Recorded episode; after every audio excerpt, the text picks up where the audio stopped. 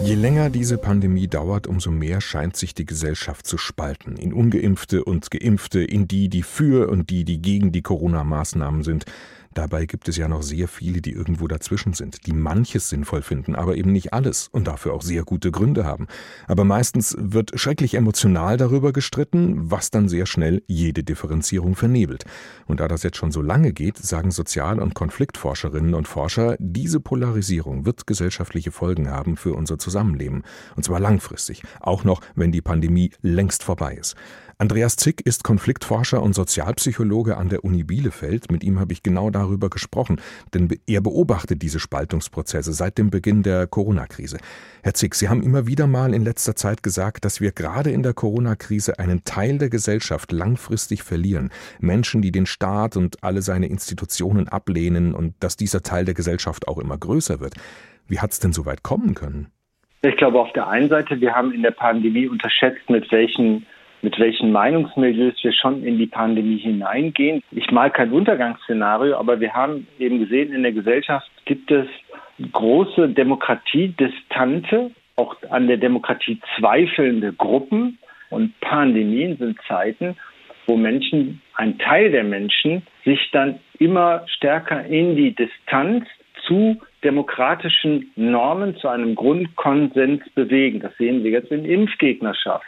Aber warum das ist das so? Warum äh, lösen Pandemien so etwas aus? Was Pandemien machen, ist, sie erzeugen eine Ohnmacht. Viele Gruppen fühlen sich ohnmächtig, sind dann der Meinung, der Staat verliert die Kontrolle. Das haben wir in unserer Gesellschaft gesehen bei der Fluchtzuwanderung, die stark war und die groß war hat ein Teil in der Mitte der Gesellschaft gesagt, jetzt verliert der Staat die Kontrolle. Dann hatten wir die Situation, wo auch die Politik sich gegenseitig Kontrollverluste vorwarf. Das haben wir wieder in der Pandemie gesehen. Eine Politik, die sich darüber zerstreitet, wer hat die Kontrolle, welche Gesetze gelten, welche Regeln gelten.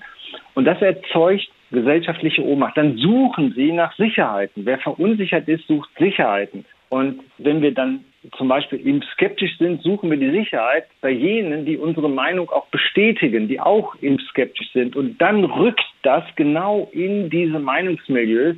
Die Verschwörungsproteste, die wir schon im letzten Jahr gesehen haben, waren ja große Proteste mit Tausenden von Menschen, äh, die suggeriert haben, hier habt ihr mit eurer Ohnmacht, hier gewinnen wir die Kontrolle zurück, hier habt ihr eine Sicherheit.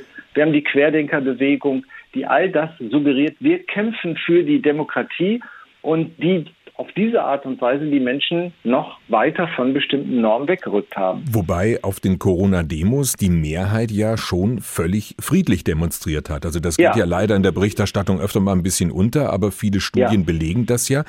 Die große Mehrheit demonstriert friedlich, zum Beispiel jetzt ja auch gegen Corona-Maßnahmen, die sie selbst schwer belasten. Jetzt als Beispiel zum Beispiel äh, Gastwirte, ja. Ist das nicht ganz ja. normal und demokratisch und doch eigentlich kein Beleg für eine Spaltung? Doch, das ist vollkommen richtig, aber wir haben ein Problem dass äh, wir auch einen beträchtlichen Teil haben, die zwar friedlich demonstrieren, aber auch gar kein Problem damit haben, dass sie das auf Protesten tun, die eben demokratiedistant sind, die ein ganz spezifisches Demokratieverständnis haben. Wir haben die großen Demonstrationen gesehen, das zusammen mit Rechtsextremen, zusammen mit Gruppierungen, die radikal rechtspopulistisch, nationalistisch eingestellt waren. Also das hat man toleriert. Also, also das heißt, die, die, die, Betroffenen, die Betroffenen müssten sich quasi oder hätten sich äh, rechtzeitig abgrenzen müssen, meinen Sie das? Ja, diese sehr friedlich orientierten äh, Bürgerinnen und Bürger, die da mitgelaufen sind, die sind auch zum großen Teil jetzt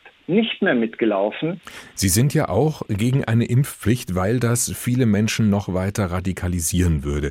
Sie wird jetzt aber kommen, die Impfpflicht, so wie es aussieht. Ja. Ähm, was meinen Sie, was wird denn das dann für Folgen haben? Wird es dann immer gewalttätiger?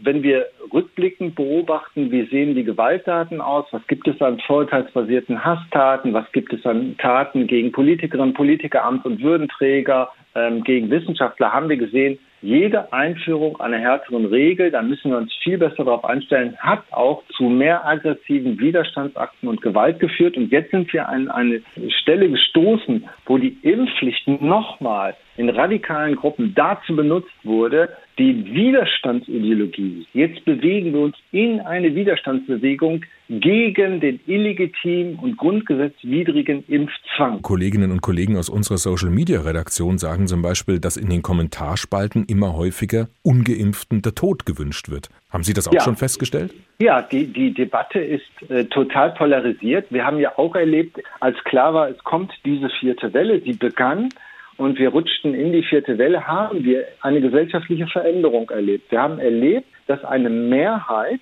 auf einmal in den Studien, das kann man äh, gut nachvollziehen, die Solidarität mit ungeimpften aufkündigte, weil eine Mehrheit auf einmal auch keinen Kooperationswillen mehr sieht. Bei den ungeimpften keine Bewegung. Es wird sofort gegen jede äh, Regel angegangen, zumindest in den radikalen, in den lauten Gruppen. Denen wurde die Solidarität aufgekündigt. Das ist ein Effekt, den wir als Polarisierung bezeichnen können. Da stehen sich Gruppen gegenüber und es gibt keine Vermittlung mehr. Und es äh, kommt eben äh, an den Punkt, wo Gruppen auch nicht mehr miteinander kommunizieren, kooperieren wollen. Da geht es darum, wer setzt sich hier eigentlich durch sagt Andreas Zick, Konfliktforscher und Sozialpsychologe an der Uni Bielefeld. Wir haben gesprochen über das Thema heute Morgen bei uns, das Corona-Brennglas, wie die Pandemie uns entzweit.